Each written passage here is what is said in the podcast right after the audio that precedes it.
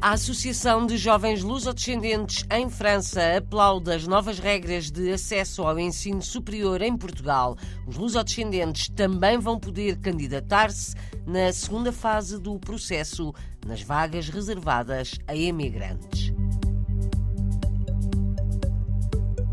Há mais Três escolas portuguesas nos Estados Unidos, na Califórnia, não chegam para a procura. Há listas de espera para aprender português.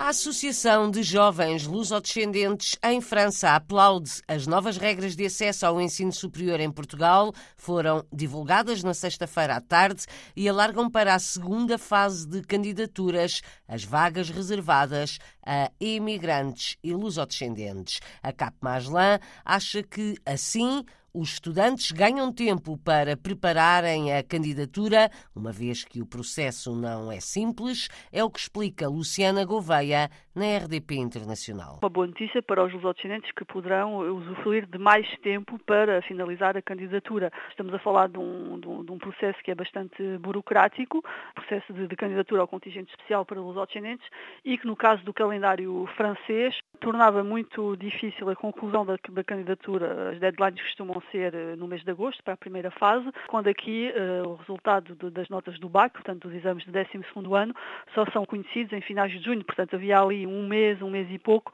para de facto finalizar uh, todo o procedimento administrativo. Portanto, este, este alargamento da, da, cota à segunda, à segunda fase, que a Capmagela já pedia também há algum tempo, é de facto uma boa notícia, porque dá aqui mais uma margem de tempo para um processo que, imaginemos, continua a ser bastante burocrático e administrativo. O que muda para os lusodescendentes é o não só se poderem candidatar na primeira fase de candidaturas para o acesso ao ensino superior em Portugal, agora também o podem fazer na segunda fase, portanto passam a ter mais tempo e com uma cota à partida reservada de vagas. Sim, exatamente. Portanto, em Portugal, em todo o sistema de ensino superior público, na primeira fase de acesso ao ensino superior público, tanto em universidades como em politécnicos, 7% das vagas estavam bloqueadas para lusodescendentes. Esses 7% representavam cerca de 3.500 lugares em em todo o território nacional. Em 2022, dos 3.500, cerca de 700 vagas foram ocupadas, o que deixava ainda uma margem muito grande e há aqui, sobretudo, um problema de divulgação. Este alargamento à segunda fase, embora não se mantenha os 7%, passa a ser uma cota de só 3,5%, mas ainda assim é um, é um bom valor, permite, eh, sobretudo, dar mais tempo para a conclusão do, dos processos administrativos. Acha que falta divulgação? É por isso que as vagas não são todas preenchidas? Acho que eh, havia no início um problema de, de divulgação. A Capmagel agora tem trabalhado muito com a Secretaria de Estado do, Ensino Superior e com a DGES uh, na divulgação em França, mas outro problema tem a ver com o facto do processo ser muito pesado. Luciana Gouveia, da CAP Maslan, Associação de Jovens Lusodescendentes em França. Até agora, a cota de 7% de vagas para imigrantes e lusodescendentes existia apenas na primeira fase de candidaturas no acesso ao ensino superior em Portugal. A partir do próximo ano letivo, vai haver mais vagas disponíveis, mais 3,5% na segunda fase de candidaturas. Há mais três escolas portuguesas nos Estados Unidos, duas na Califórnia, em Chico e Gilroy, mais uma na Flórida, em Palm Coast. São escolas comunitárias que abriram no início deste mês, sem custos para o governo de Lisboa.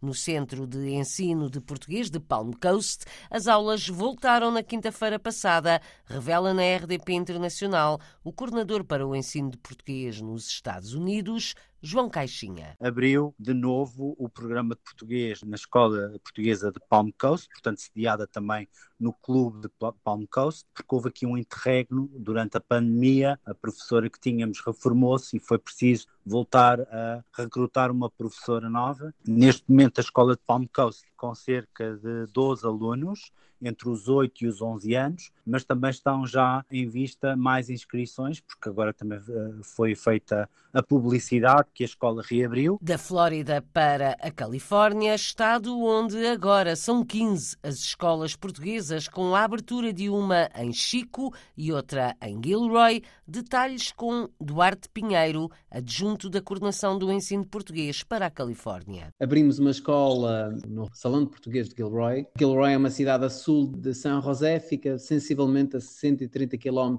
do Consulado-Geral de São Francisco. E no dia seguinte, portanto no dia 2 de fevereiro, abrimos também uma escola na comunidade de Chico. É a escola comunitária, neste caso, mais a norte que existe na Califórnia neste momento, é uma escola comunitária. Essa escola de Chico terá apenas inicialmente um curso para adultos. A escola de Gilroy, que fica a sul, tem cursos para crianças para adolescentes e para adultos. Portanto, há um grande interesse da comunidade. As próprias escolas já têm lista de esperas em termos de matrículas e inscrições. 26 alunos em Chico e à volta de 40 em Gilroy a aprenderem português nos Estados Unidos. É o regime paralelo do ensino, o que quer dizer que os professores são pagos pelas escolas e pela comunidade, explica Duarte Pinheiro. A direção escolar é que paga aos professores. Em Chico há apenas uma professora, em Gilroy são quatro. Em Chico só há uma professora, porque de facto também são uma turma de adultos, são 26 inscritos neste momento e tem tendência também depois, obviamente, nossa intenção é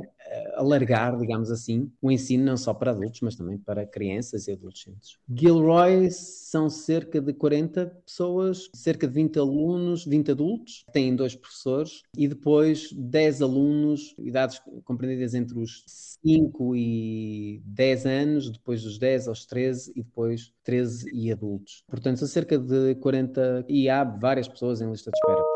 Há lista de espera para aulas de português na Califórnia. O caminho a seguir deverá passar pelo aumento dos cursos de português no ensino público e comunitário, porque tem aumentado o interesse pela aprendizagem de português. É o que constata João Caixinha, coordenador do ensino português nos Estados Unidos o crescimento da língua portuguesa na Califórnia também é evidente, sobretudo a nossa aposta nas escolas comunitárias, e já são cerca de 50 escolas a nível do país todo. Na Califórnia também temos algumas escolas comunitárias e temos investido também no aumento dessa oferta em localidades onde não era oferecido o português e os programas bilíngues também têm surgido de uma forma mais sistemática e temos apoiado o Camões e a coordenação de ensino através da nossa rede diplomática e consular, apoiado essas escolas públicas onde o português já tem um regime integrado, portanto faz parte do currículo da escola. Vai de vento em popa o ensino de português na Califórnia, agora com mais duas escolas e listas de espera. Também a Flórida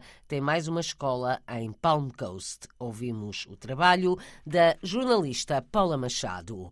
Olá, mundo, daqui Lisboa, ou então poderia ser Alô Alentejo, daqui Londres. Neste Dia Mundial da Rádio, sintonizamos a rádio Diana FM, em Évora, desde 2020 que a emissão da tarde é comandada a partir de Londres. A tecnologia elimina as barreiras, a rádio aproxima as pessoas.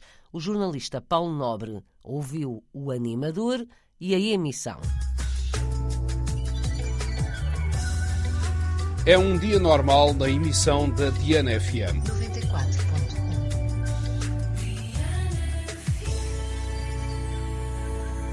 94.1 Muito boa tarde, já estamos às portas do fim de semana com as melhores canções da Diana. Deste lado, João Brito, para fazer-lhe companhia até às 8. João Brito estamos é o animador da emissão de segunda a sábado. Diana. Mantenham-se ligados. A rádio emite de Évora há mais de 30 anos, desde 2020 que o animador está em direto um pouco mais longe. Quando a pandemia nos atingiu, Desde então, a emissão é feita a partir de Londres. João Brito começou a colaborar com a Diana FM há mais de 20 anos. Com a partida para Londres, a rádio ficou longe, a paixão não esmoreceu, a pandemia ressuscitou aquilo a que se chama o bichinho. Eu acho que foi hum, uma nostalgia que tive na altura da pandemia, que avivou de facto o tal bichinho que estava um bocadinho morto, e falámos e, e arranjámos a, a oportunidade. Depois foi preciso arranjar uma solução técnica. Saí de Portugal já há 10 anos. Houve um tempo que não consegui fazer programas, tecnicamente não dava, e desde os últimos 3 anos arranjei possibilidades. Também tenho aqui um mini estúdio, tenho bons equipamentos e é realmente possível fazer isso. Ao longo da manhã, em Londres, João Brito é gestor de projetos financeiros nos tribunais de Inglaterra. À tarde, veste o fato de locutor alentejano. Sinto-me como se estivesse aí quando estou a fazer emissão. Eu imagino-me no Alentejo, a falar para os meus ouvintes alentejanos. Depois, há sempre a saudade. Permite-me continuar esta ligação ao Alentejo e a falar português. Em português, João diz as horas, fala do tempo, carrega a paixão da rádio a partir de Londres, que é já ali. Rádio Sem Fronteiras, numa bela reportagem radiofónica do jornalista Paulo Nobre, correspondente da RDP Internacional e Antena 1, em Évora.